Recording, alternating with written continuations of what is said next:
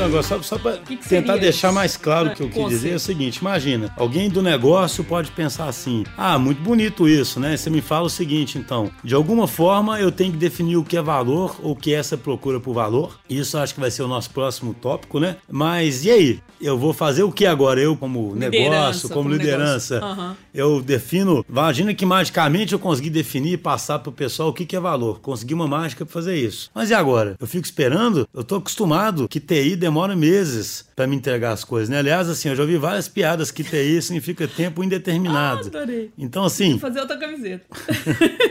TI, tempo indeterminado. Então, assim, imagina a reação do negócio, ah. né? Ao pensar, assim, de qualquer cliente, né? Ao pensar assim, poxa vida, beleza, eu entendi claramente, o escopo não é uma boa referência, o escopo tira o foco do valor, o escopo desengaja as pessoas, então eu vou criar mais propósito, vou deixar as pessoas perseguirem valor. Mas vou deixar essas pessoas perseguirem valor de que forma?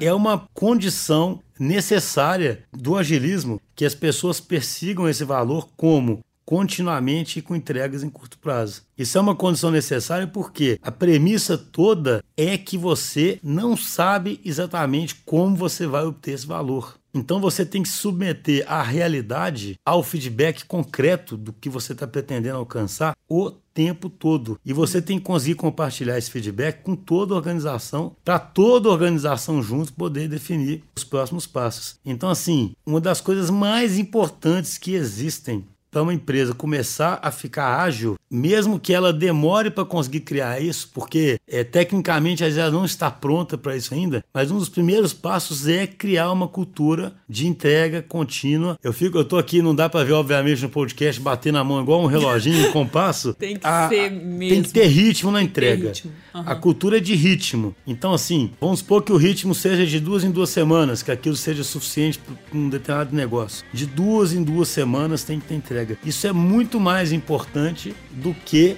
você, por exemplo, postergar uma entrega porque não tem um determinado item pronto para aquela entrega. A cultura tem que ser de disciplina, de entrega em curto prazo e sempre continuamente.